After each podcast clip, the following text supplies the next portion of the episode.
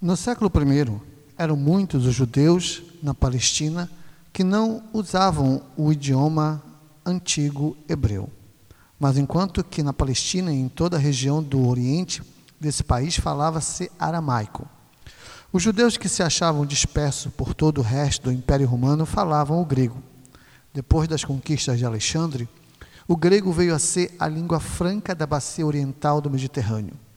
Judeus, egípcios, chipriotas e até romanos utilizavam o grego para comunicar-se entre si. Em algumas regiões, especialmente no Egito, os judeus perderam o uso da língua hebraica. E então foi aí que foi necessário traduzir as suas escrituras para o grego. Esta versão do Antigo Testamento ao grego recebe o nome de Septuaginta, que se abrevia frequentemente mediante ao número romano LXX.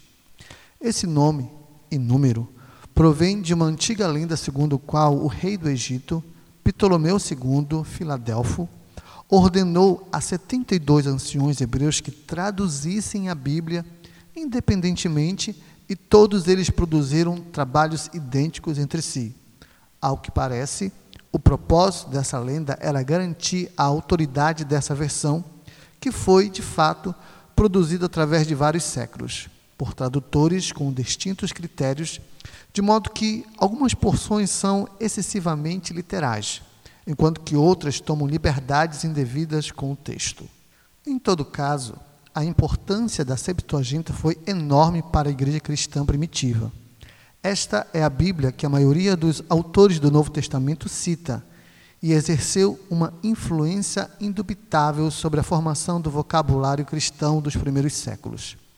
Ademais, quando aqueles primeiros crentes se derramaram por todo o império com a mensagem do Evangelho, encontraram em algumas porções da Septuaginta um instrumento útil para sua propaganda.